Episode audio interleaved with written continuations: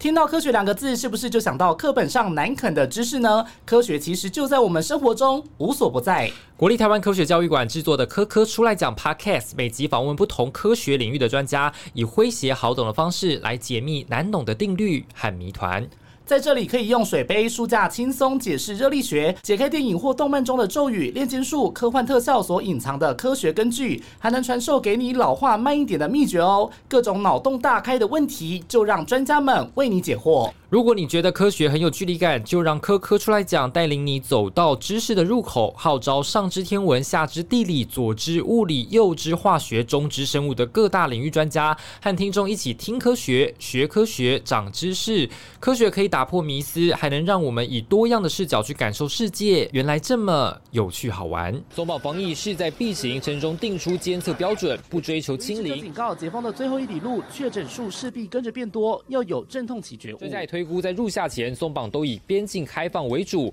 七八月若疫情稳定，会有明显国内松绑措但未来施。想到国外走走，打满三剂疫苗将成为必要条件。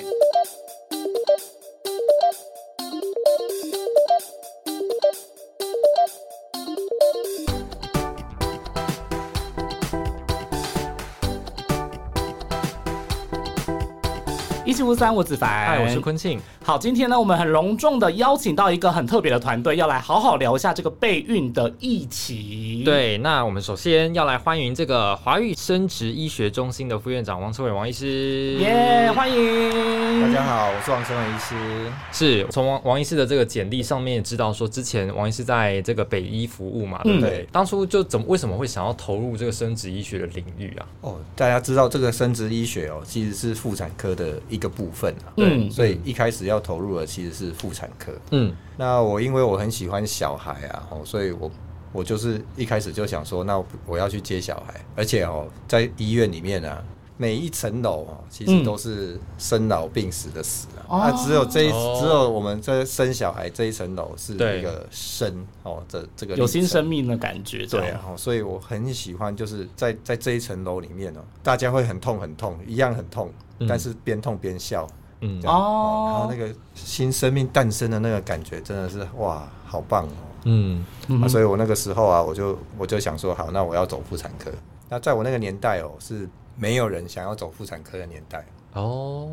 哦，就是说那个妇产科那个时候因为接生很累，然后对还要哦开吼刀，嗯还有二二十四小时，随是时都 on call。嗯哦，所以那个那个时候是没有人要走妇产科了。嗯，那后来哈、我发现哎、诶那个愿意生小孩的人怎么越来越少？对哦，吼就根本就没有小孩可以接啊。然后呢，那个呃，生殖不孕症的门诊的人怎么越来越多这样？嗯哦哼，所以我后来就想说，那不行啊，这样子我就没有小孩接啊、嗯所以呢，我就去学了这个生殖不孕症。哦，嗯所以嗯嗯这个呃，生殖医学哦，是在妇产科拿到专科医师之后，还要再经过两年的训练。嗯哦，一共六年的时间哦，才可以拿到了一个呃次专科的医师的执照，嗯哦，然哼，后才可以来执行这个生殖医学的业务。哦所以我所以是因为这样子哦，才进入生殖医学的领域。所以了等于解是说要要培养一个生殖医学专业的一个医师，其实是不容易的，对不对？对，是要花很长的时间的。嗯，而且它也算是一个比较新的技术，这样子，可能有很多新的东西还要不断的来学对习啊，。那其实是我觉得哦，在整个胚胎培养还有生命的历程里面哦，在这个人体跟这个整个卵子、精子、胚胎的互动，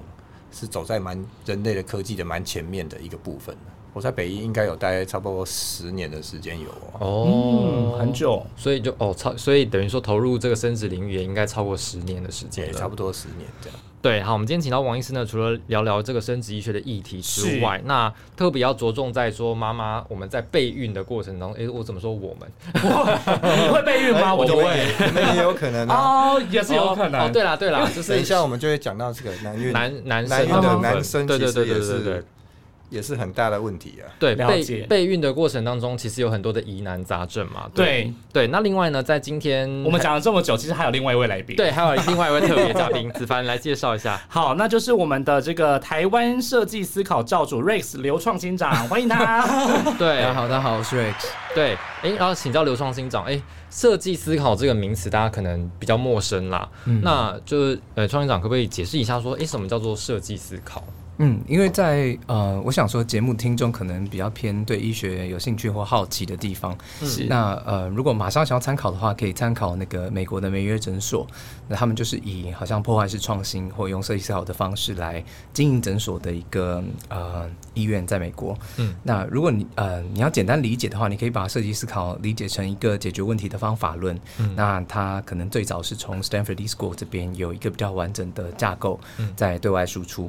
然后，如果再更具体一点的话，它基本上可以把一个解决问题的历程分成简单的五个步骤，嗯，包含同理使用者、跟重新定义问题、跟发想，然后制作原型，再进行测试，那就会回到同理使用者的这个阶段，这样。嗯，嗯哼，但我很好奇，就是为什么会把这个设计思考对跟要怀孕的这个部分两个部分来做连哦接，这样个子？非常有连结。我嗯我哼觉得我们先听一下王医师，觉得他当时为什么找我好了，因为是啊哈他发起的这样。哦，你知道我们在医院里面呢、我们很重视一件事情，叫做 patient center，嗯哼，就是说哈、以病人为中心的对出发点来医治病人，这是在我们医院里面的中心教条这样。嗯哼，好，但是我后来发现这个 patient center 最后都变 doctor center 了。嗯然后 Doctor Center 完之后变院长 Center，有什么意思？就是我我我是我觉得我觉得该怎么做嗯，啊？我觉得病人的需求是什么？好，那我们就去做了一些呃活动 action，去试着要解决他们的需求。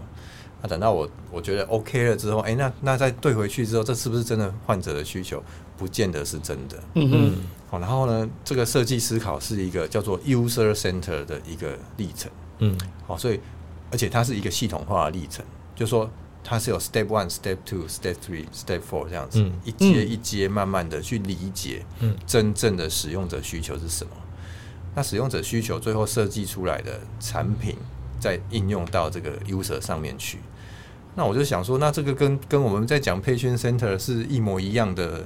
意思啊，而且嗯它还真的可以去理解患者的呃心情。嗯哼，好，因为在它里面哦，设计思考里面有一个很大很大的精髓，而且要花很多时间的地方，就是去做使用者的访谈嗯嗯，啊。所以我们对过头来，我就说那时候我就跟瑞斯讲说，哎、那这个东西就完完全全就可以到医院里面去做啊，而且我们可以真的去了解患者的需求是什么之后，嗯那我们再来设计患者需要的，不管它是一个产品，或是一个 program，或是我们在医疗行为上面的改变。嗯就可以透过这样子的方式，真正的去理解，而且是有系统的，好去了解说这个、呃患者需求。我觉得那时候比较特别的地方是，嗯，王医师来找我，然后他跟我谈说，他觉得诶、要多了解一下，在他的那个诊间的对面的那个 user，然后我非常惊讶，嗯因哼为 啊、因为逻辑上他应该是比任何人都还要再了解 user。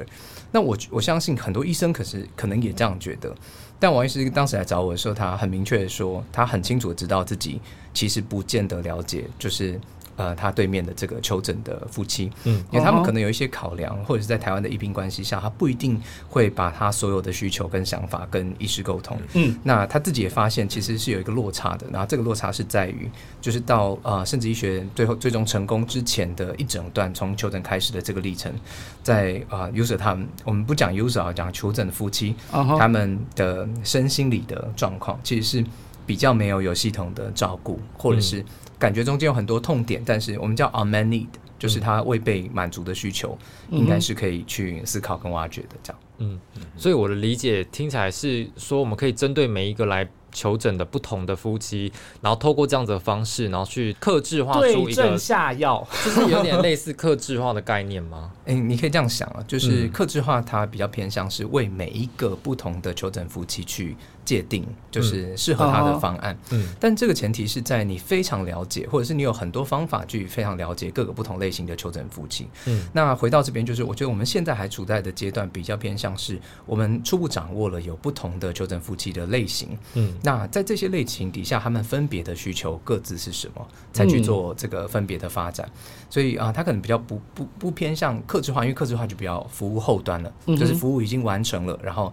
再进行客制化。那我们现在比较偏向在前期做探索的阶段。嗯嗯哼嗯嗯那前期做探索的部分，你们呃有想过说是要把它有一个很多种类别的归类吗？还是说其实就是正在搜集这些 data 的阶段，就是针对不同的、哦其实对在这边我啊、呃它会叫做 personas，就是在这个设计扫这个工具里面，它会先初步去将这个人群区分成不同的 personas，、嗯哼所以你可以去了解到说，诶，比如说像在备孕这个议题里面，它的 personas 可能就会分成几个阶段，比如说它如果是相对来说呃比较高龄的这个呃求诊的这个夫嗯妻，他可能就会相对比较急于可能要去解决他目前哦的有一状些况跟固议定的题。特征，对对对，那如果他是比较初期的，那他可能相对他的对于备孕的知识掌握度非常非常低，可是他的嗯急迫性又不见得这么高。那在这条光谱的中间，可能会有一个客群，他非常的接近，就是我们希望能够协助的对象，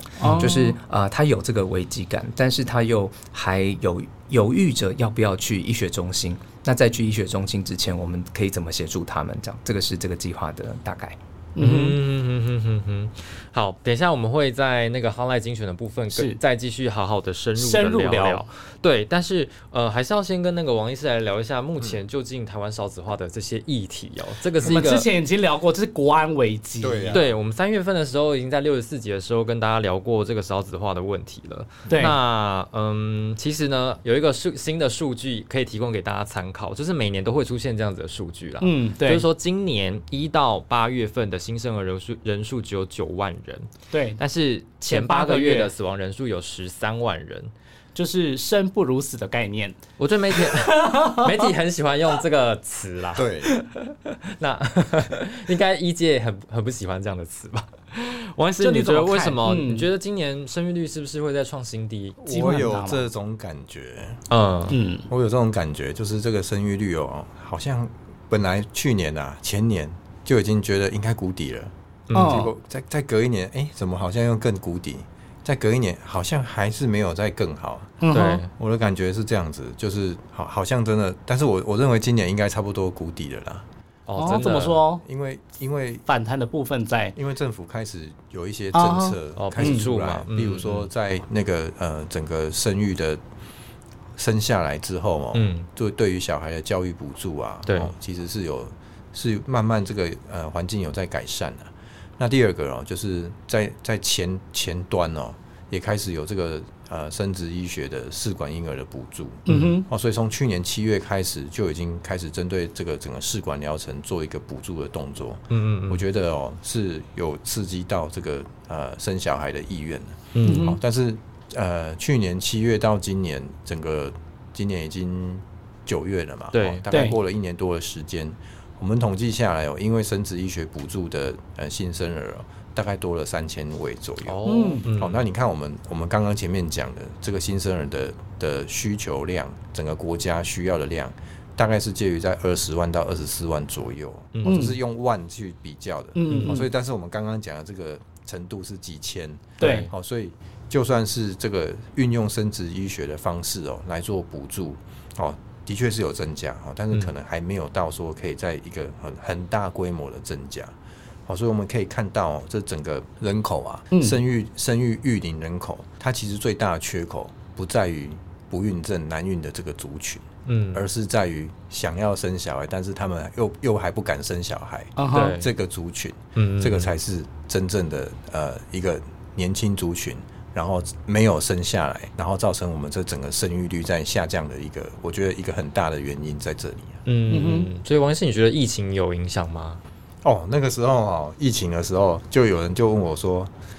哎、那那个有有些理论啊，就说会这催个生疫，情会催生，因对，为大家都待隔在离在家家里，啊里。对，”那个时候我就觉得不大可能，因为大家在家里也没事做，应该啊哈感情会更不好。就是密切相处可能会对啊导致感情破裂。对对、啊是，然后再来是经济又不好嘛， 因为我们我们一直在讲生育率会低，它其实常常都跟背后的经济有关，是嗯所以现在大家都很清楚知道说啊、呃想要生小孩要先把后面先计划好，对，当后面整个经济家庭状况不稳定的时候，嗯其实很多人是不愿意在那种时间点去再多生一个小孩的。嗯嗯嗯嗯，所以看起来那个生育的环境也不太理想哦。对生育的环境，嗯，对，因为包含了经济啊，或者是现在大家双性家庭居多，然后还有就是比如说结婚的人也越来越少，嗯，就是这部分这几个因素好像都算是一个比较难去克服的障碍，好像在这样前面就是要结婚的这个人数也是光是要结婚光是要结婚就已经越来越少了。嗯嗯，对啊那你要生小孩，自然就相对的越来越少。对啊，是，是，我跟大家分享一个数据哈、哦，我觉得这个数据真的是蛮可怕的。嗯，就是哦，大家想一下哦，如果一对夫妻一男一女，那我们人口要是维持一个平衡的话，嗯哼，那一个夫妻应该要生两个小孩，是这样子叫做平衡。那台湾呢，每一个女性哦，大概是生零点九个小孩，哦，到今年生不到一个，不还平不到均一还不到一哦个不到一个，嗯，所以以，所以你看，这个呃，生小孩的数量的确是一直在下降哦，而且也真的是呃，全世界最后一名了、哦，嗯，所以嗯哼我们大家听众要加油哦。加我把们劲。我们每次都在呼吁听呼吁大家众都们要要加加油，有啦，油。应该应该 有有帮助到一点点。好，希望可以帮助到听众们，好不好？我们今天对就是来跟大家讲说，就是如果你真的是嗯比较难运，或者是说在比备较孕过程当中有遇到一些困难的，对对对嗯对对对对，我们就是用透过这一集，然后好好来跟大家分享一下要怎么样来解决。对，但是嗯，哦，我很好奇的是说，每年在讨呃全球在讨论说，哎、少子化的国家，通常就是说我们，啊要不然就是说南韩，啊对要不然就是说日呃日本本，日本对，那究竟其他国家怎么做？我们有没有去参考人家？哦，有啊，我们国家我们国家其实一直都有去参考其他的国家，嗯，像日本，他们为了这个呃生小孩的事情哦，还去成立了一个呃生育部，然后还有一个大臣，这样、嗯啊哈哦去整个哦去生统筹育这个，对，因为毕竟是国安危机的嘛。对啊，所以他们的确是照着这样子的一个呃做法去做哦。那我们我们纵观起来哦，还是整个经济面要去改善，改善，嗯嗯，嗯就是让大家要愿意去生小孩，然后生了小孩之后不会有负担，嗯这样子，呢才会才会真的去刺激大家生小孩。嗯好嗯那还有，我觉得有一个有一个呃比较严重的议题在台湾哦，是很多的夫妻哦，不是不想要小孩，嗯而是呢他们是有计划性的要生小孩。嗯什么叫有计划性要生小孩？就是我们计划好说，我们大概三十五岁到四十岁中间，等嗯，到我们一切都稳定了，有房有车，然后有有闲有余裕的时候，嗯哼，那再来生小孩。但是，身但是体大家忘了那个概念，就是说，这个女性的的身体跟卵子会老对化，嗯所以高龄本身就是一个呃阻碍怀孕的一个嗯哼很重要的因素。对，嗯还有哎就是因为这样子，所以大家都觉得说没关系，我生小孩这个事情可以等啊，也不是不想生哦。其实很嗯多人是想要生，只是等到他想生的时候就生不出来了。嗯哼嗯嗯，这个还是大家把握黄金的三十五岁以前，三十五岁以前，对， 我们之前也在讲说，大家冻卵要把握三十五岁以前。对，没错。好，那我们对是不是要进入我们的哈雷精选？对，但是这边要先提供一个数据给大家，就是你说还有数据啊？有啊，国内有一个专家，呃，不是有一个专家，国内有专家就是观察到说，台湾男孕的比例其实占了百分之十到十五、嗯啊，是是是，对，那等一下我们会先来好好聊一下，为什么台湾会有呃十到十五的人是一个处于一个男孕的状态？嗯哼，好，对进入哈雷精选。 Hotline 精选。嗯好，你我要来先猜一下，为什怎么样台湾会有男孕 的？就刚刚医师讲啦，嗯，就是高龄啊，等到你可能到了三十五岁到四十岁的时候，你可能才想要生，就是我猜这部分是最大的原因啦。可是男男孕不是指说他原本可能身体有一些状况吗？ 其实他的男孕这个比例出来的数据讲的就是不孕啊。哦，好啊，不孕是有它的定义，就是说，呃，你一年里面哦，如果你认真尝试怀孕，没有避孕的状态之下，嗯没有怀孕，这个叫不孕。对所以这不孕的比例大概介于十到十五 percent 中间。跟其他国家比算 高吗？我认为哦，这个跟这数据上面其实没有差太多，嗯但是嗯台湾的确会比较高的原因，是因为我们在备孕的年纪都是比较高龄的。嗯哼，嗯哦，，是但上是我一次猜对了，恭喜， 耶！谢谢。你干嘛？你干嘛一副就是年纪比较高嘛，对啊，除了这个原因之外呢？ 还有还有其他的比较能够归纳的出来的，可能我前认为几这名个的，我认为这个才是主比较因啊关键的这哦，个比较还是关键的还是在年还是纪，年纪。嗯哼哼哼，所以刚刚这个提到就是男孕的定义嘛。那通常说像呃王医师你们在诊所遇到的一些，例如说他们呃有像这样子男孕的问题，或者是说他们在备孕过程当中有有遇到一些疑难杂症的这些夫妻，嗯那大部分他们都遇到比较常遇到的问题，大概都是哪些类型？哦，我先跟大家讲一下哦，这个呃，为什么我都喜欢用男孕哦？嗯事哼实上，那个你知道，在那个未来妈妈里面有一句话哦，我真的是觉得超经典的，嗯她就说。我们不是不孕，我们只是比较难怀孕。哦那、嗯啊这什么意思？就是说，呃，我觉得“不孕症”这个名字慢慢要把它改变啦。吼，这个“不”其实最后我们现在都可以透过生殖科技去突破嘛。嗯，啊，所以只是比较难而已，嗯它哼不是真的不行。因为不感觉是一个很绝对的意思，对啊就是说，哎、很绝你对就没办法，完全没办法的感觉。那我觉得那失去个不信管心对男生跟女生来讲，都是一个很受伤的嗯，一个名词。哦嗯好，所以慢慢的我们就不会去用不孕症去讲说不容易生小孩或是生不出来，嗯哼我们就是会用难孕来去说这样子的一个状态，这样。嗯，好、那这个难孕的状态哦，在诊所里面啊，呃，比较常见的原因哦，不外乎几个。第一个，好、就是刚刚又讲了，又是年纪，年纪就是年纪大了。那年纪大会造成什么问题啊？就是会造成这个呃卵子哦，它的品质会下降。这样，我们想象一下哦，就是这个卵子本身啊，在女生生出生了之后，它就已经数量是固定的。嗯所以、呃、这个细胞，你看我们体内的细胞有有有多少细胞是固定在那边，不会去新陈代谢，事实上是很少的哦。那嗯卵子是其中的一个，嗯那所以随着时间的变化哦，它就会让这个呃接受环境的一些刺激啊、破坏啊，造成它的染色体异常率就会上升。哦嗯好、这也是为什么一直我们一直在讲三十五岁哦，是一个步入高龄的一个阶段。啊也嗯就是你在三十五岁的时候，每十颗卵，那就会有五颗正常，五颗是染色体异常的卵。嗯但是呢，如果是到四十岁的时候，你猜猜看这比例会是多少？呃，两 颗，哦，差不多哦， 两颗哦那我怎么会会猜啊？哦，就是两颗啊，两颗正常的，然后呢有八颗异常，也就是说你在一整年里面十二个月，一个月只排一颗卵的状态之下，你这一年可能只有两三个月排出来的这个卵子是一个正常的正常卵，子，嗯嗯嗯好，所以你看这个受孕率就会随着这个年纪变大就会下降。嗯哦，嗯那除此之外哦，还有一些人是一些慢性不排卵的问题，那嗯有些人哦是一个子宫的异常的问题。嗯，那有另外一个我觉得比例蛮高的，就是男性的精子。哦，啊哈，哦，男性的精子的问题跟女性女性没办法怀孕的问题，几乎可以占到快一半一半。嗯好、比如说我们在没办法怀孕的族群里面，你会发现有三分之一是女生的问题，有嗯三分之一是男生的问题。哦另外三分之一可能是其他的一些综合起来的状况。啊哈所以你如果单看男生跟女生的条件来讲，你会发现，哎、其实男生跟女生，呃，造成男孕的比例是相当的。哦哦，，所以大家要要有一个观念，就是说，这不是女生的错，哦对，因为每次都每次只要是没办法怀孕，大家一定就就把先重联心想到对啊，联想到女生嘛。嗯事实上不是这样子，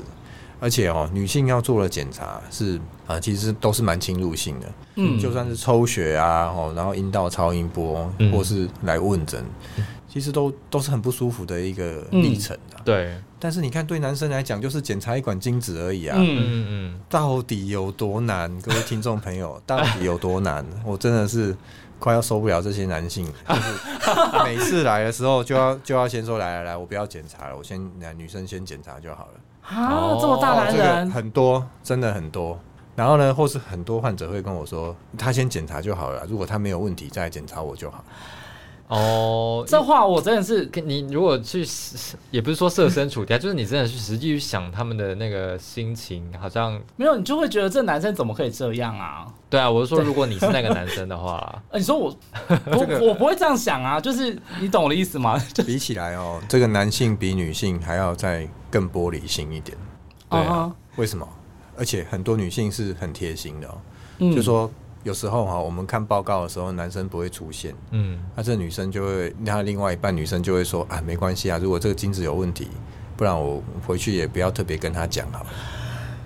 就是反应会也太大会了有吧？会有这样就因是为尊严的问题，男生会有尊严的问题，对啊，嗯啊，女生女生其实这个概念概念有时候不是这样子，女女性嗯会觉得说没办法生小孩，都主是他要的都是错她的错。嗯哇，天哪！各位听众朋友们，男性听众给我注意一下，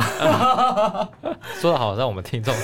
都怎样难孕是不是？不是我的意思是说，就是男生要设身处地帮人家想一下啦，就是不能就是都是女生帮对方想啊，嗯就男生也应该要帮对方想。你有这样子，就是因此有啊就是好好辅导一下，就是啊是你来看诊的这些我男性我朋友来的们。话，我都是嗯第一步，我就是说来我们那个男生先验精子。你总是精子要先验嘛，啊嗯那哼我们先去除一半的可能性啊，嗯，然后我们再再慢慢的帮太太做检查哦，所以基本上因为女性的生殖检查有太多了，哦嗯所以我都会是一个比较阶段性的，从一些呃比较简单的开始，是哦比较没有那么不舒服的检查开始。嗯那慢慢的，如果我们觉得哎、诶那看起来好像也没有太大的问题，我们才会进阶，嗯哦哦去做一些、呃比较进阶的检查。嗯，所以大部分男生在听到说哦，为什么要先检查我的这种有这种反应的人是真的很多这样子，我觉得这一两年有稍微，因为这一两年我一直在鼓吹这个事情，是所以这一两年我觉得有比较好一些。哦。哦，大家比较愿意经过医还愿意师的这个耳接提受，面命的这个部分，嗯，终于有改善一点。男性朋友们真的要听众朋友多注 意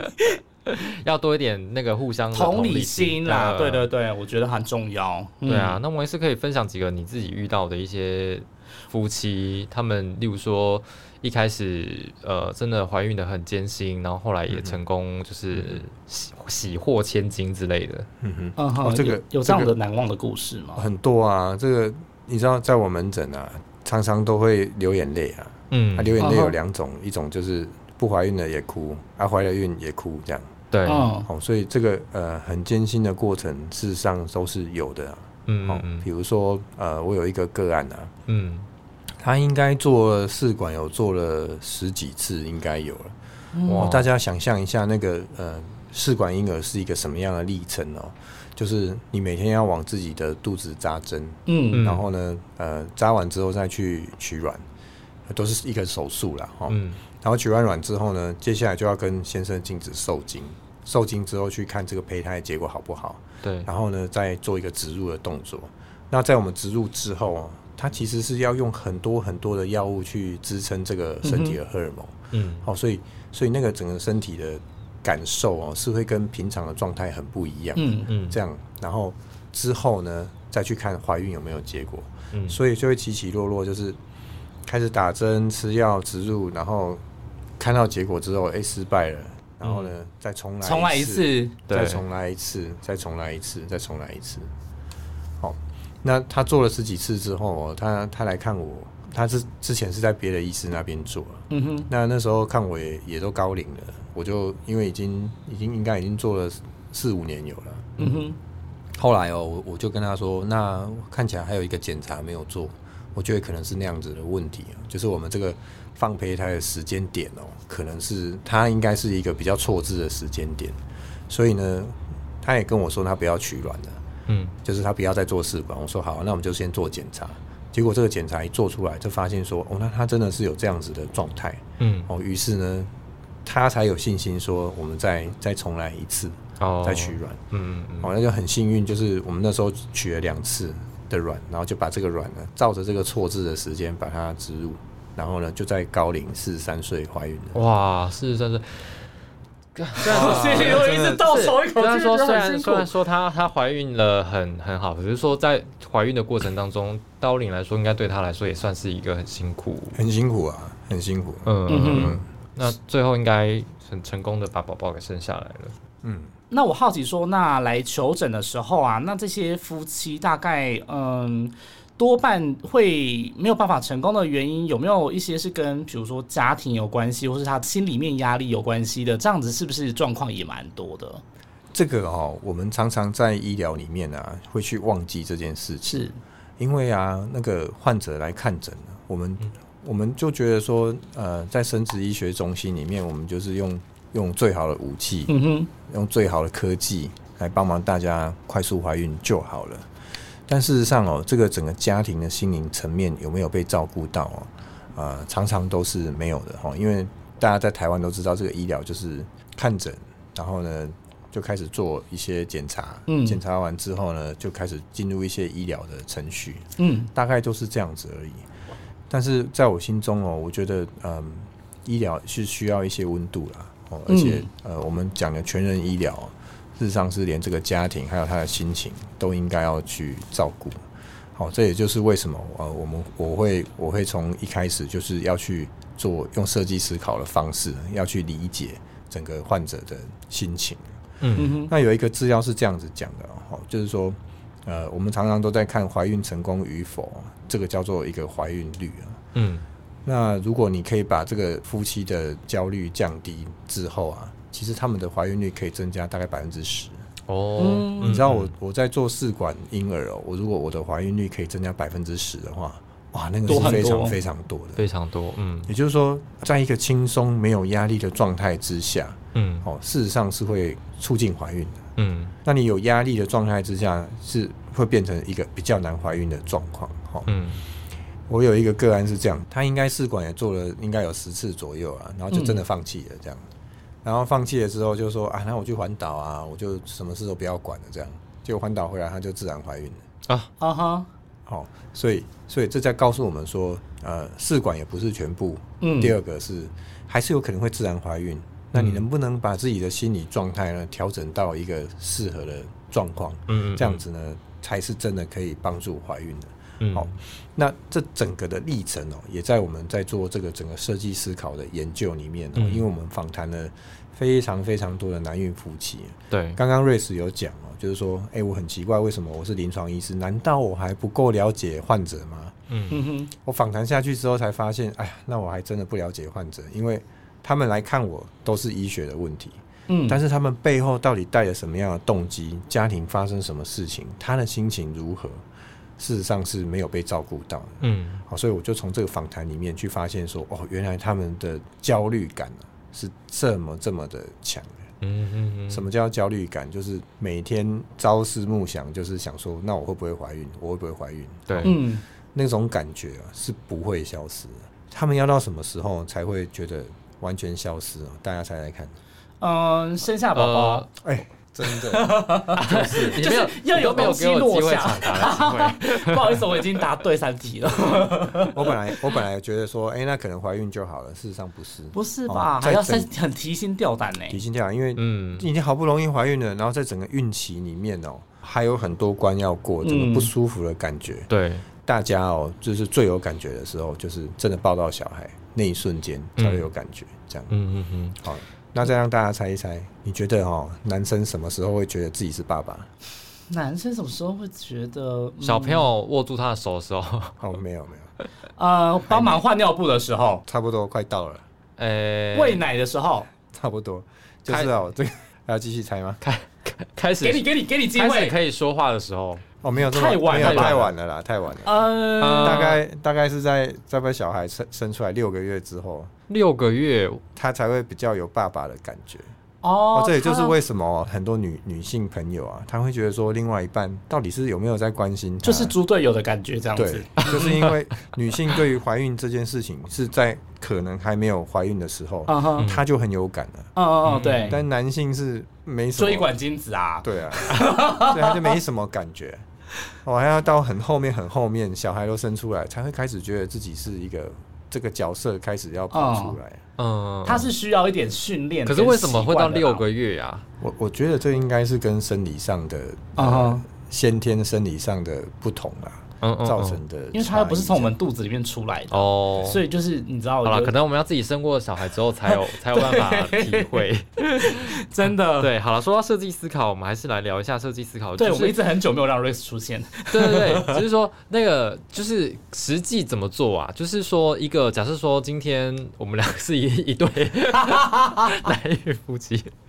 就是说他实际两对两对实际到了诊所之后，我们会怎么样去嗯，帮助他们？我觉得这个很好的问题，我觉得嗯应该是让大家有一个想象，就是设计师的开始不会开始于直接接触到这个受访的人，会开始于一个假设。嗯那嗯王医师来找我的时候，他开始于一个假设，这个假设是嗯，这个备孕夫妻他有这么强的焦虑嘛？对不对对？那对，我可以怎么解决他的议题，解决他这个焦虑？嗯，诶，我可不可以用一个 AI 的系统来协助他去哦吼评估他的怀孕的成功几率？那并且他可以因为调整参数而提高或降低这个怀孕的成功几率。呃，就是他他可以知道的啦。那呃，在这个情况下，这就是一个很清楚的假设。王医师呢，基于这个假设呢，投了蛮多资源的，再把这个假设变成一个解决方案，呃，真正哦的吼解决方案。嗯，但在这个解决方案上线之前，他他他来找我说：“哎、我们来研究一下，到底他这个是不是真的可以解决问题？”嗯那基于这个假设，我们就开始针对 Focus 的 TA 去做访谈，所以他不会是在整间的，嗯他是在一另外个独立的环境，而且呃，我们也会尽量避免王医师直接出现，因为他直接出现，这个可能有变成一个它球会有点一定的关系，对，就会就会变变成成一一个个问问诊活动对在里面。那在这样子的访谈里面，他通常是独立跟这个患者接触，那我们嗯会哼配置大概两到三个人在现场做访谈访问跟记录。那呃，去截取这个访谈资料以后，会做一一定一一串流程的分析。嗯这个分析结果就告诉我们几件事情。第一件事情就是，其实台湾的 user 对于呃 AI 的这个信任度，嗯其实不见得这么高。哦意，思嗯是说，如果你要用一个 AI 告诉我我的状态，那我还不如去看医生。对，就是我比较相信人，嗯、而不是相信这个 AI 的这个系统。对，是那第二个得到的就是刚才王医师讲的，我觉得他的观点也迭代了很多，就是呃，焦虑这件事情是不会被解决的，嗯所以不要去哦尝试要设计什么来解决这个焦虑。嗯那更大的重点是，我觉得我们会有一个同理的基础。嗯现在各位，我觉得都没有同理的基础，我也没有同理的基础。嗯可是我们有一个 analogy 可以去想象，就是你想象你一定要考到某一所大学，那是一个联考的这个场景，嗯你的焦虑就只有在你考完以后，你确定了这个分数才会停下来。你可以把它想象成这样。嗯那所以在哦这个过程之中，就是去怎么告诉你你的几率是多少，对你来说其实都没有帮助。那在这个情况下，你去想象，如果你是那个考生，你会怎么做？我我觉得我们都可以回忆高中的时候，如果有一个人他带了一个新的嗯这个教科书来，嗯你隔天就去买一本对一样的，对不对？嗯因为你会不想要输给这个对方嘛。求诊的夫妻一样处在像这样的焦虑里面。嗯那这个焦虑我们把它命名叫做焦虑回圈，它会有一个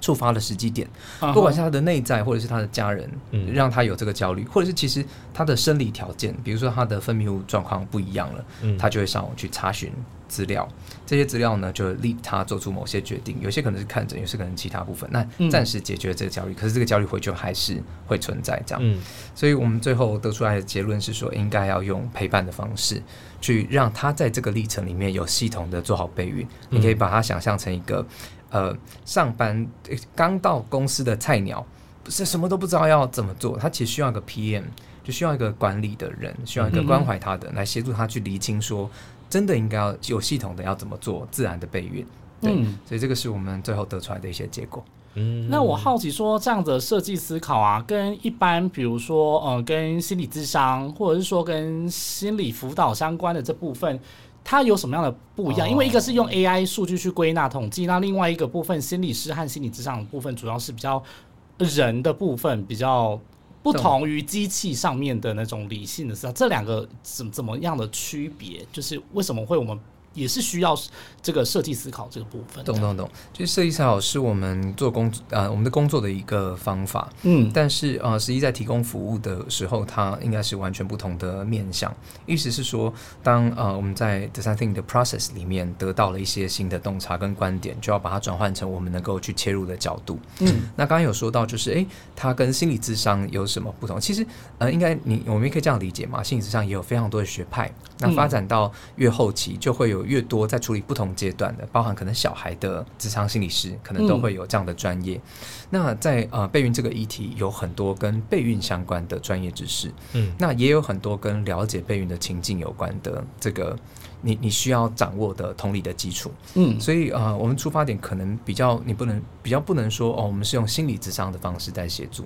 比较偏向是我们协助他，有点像是他备孕工作上的一个主管。那这个主管是能够体贴他的状况、m a n a g e r 他，让他知道说，哎，他要怎么安排他的骑程，怎么推进。那我们叫他做关怀师啦，所以他多半是有护理背景，但他同时也了解就是生殖医学的专业这样。哦，所以会有一个关怀师在陪他，对，在这个我们做出来的服务里面有包含这个关怀师的部分。所以她整个怀孕的期间，她都会一直这样陆续陪她吗？还是没错，就是你，你可以把它想象成，其实等一下应该让他讲，因为他才是专业的。嗯对不起，我我讲太 多不是我专业的东西。 就是自然备孕其实是要有系统的做这件事情的。嗯哼意思是说，就是很多人他自己尝试，哎，就好像有状况，就觉得自己有问题，可是可能嗯不见得是你尝试的方式可能有议题。所以就是在这个自然备孕的脐程跟流程里面，我们规划了课程，所以他在一定的期间会了解整个自然备孕的历程。那那真正最科学的方式应该要怎么做？那至少能够解决他一件事情，就是他在这个阶段可以有一个可以依赖的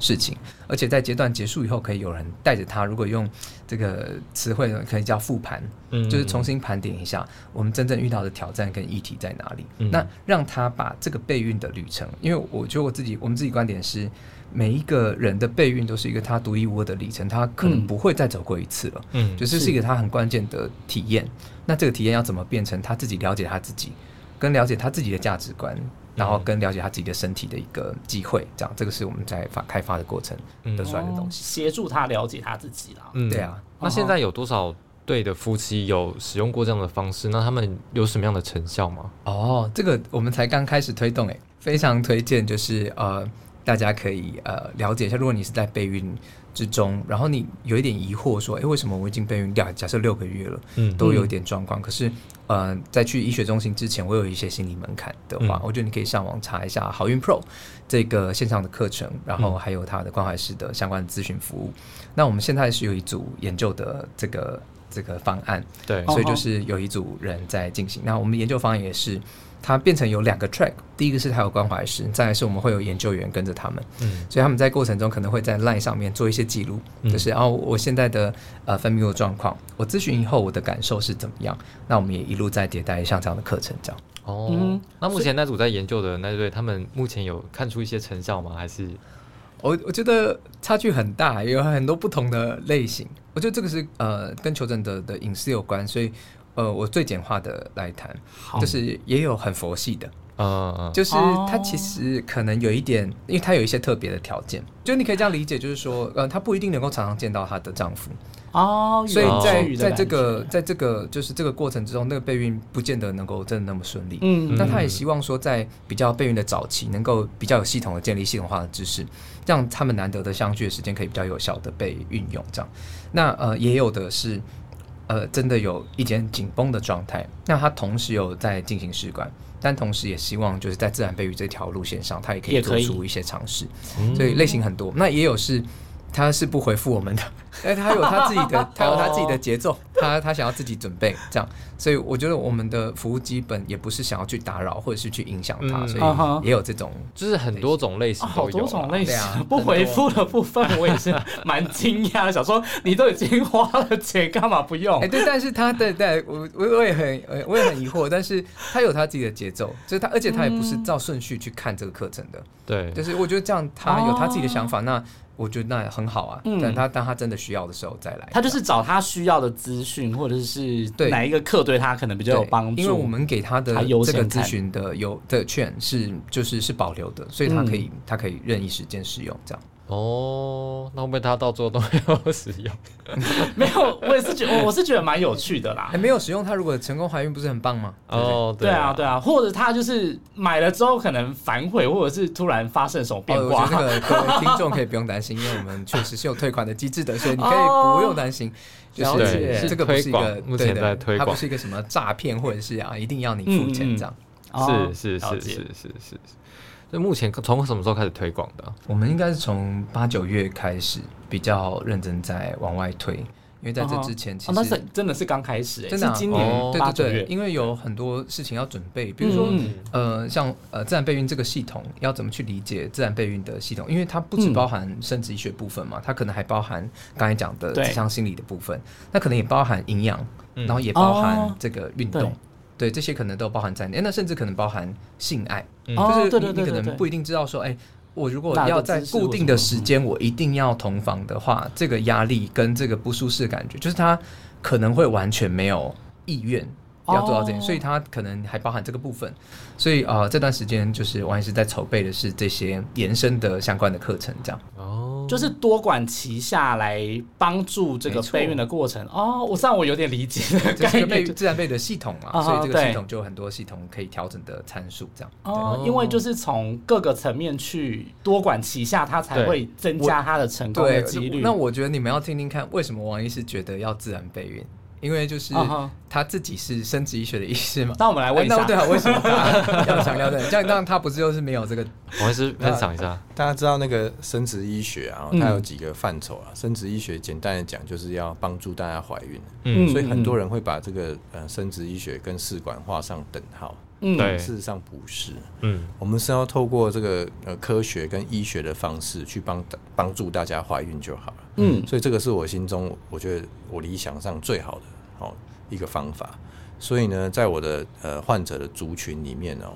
啊、当然有蛮大部分是呃试管的患者，但是嗯也有一些部分我我会让他们是一个进阶式的。哦、我大我大概我的患者我不会让他就是不会说哎、来哦来来我们就来做试管这样子。嗯嗯哦，我我会先完全去理解他们的状态跟需求，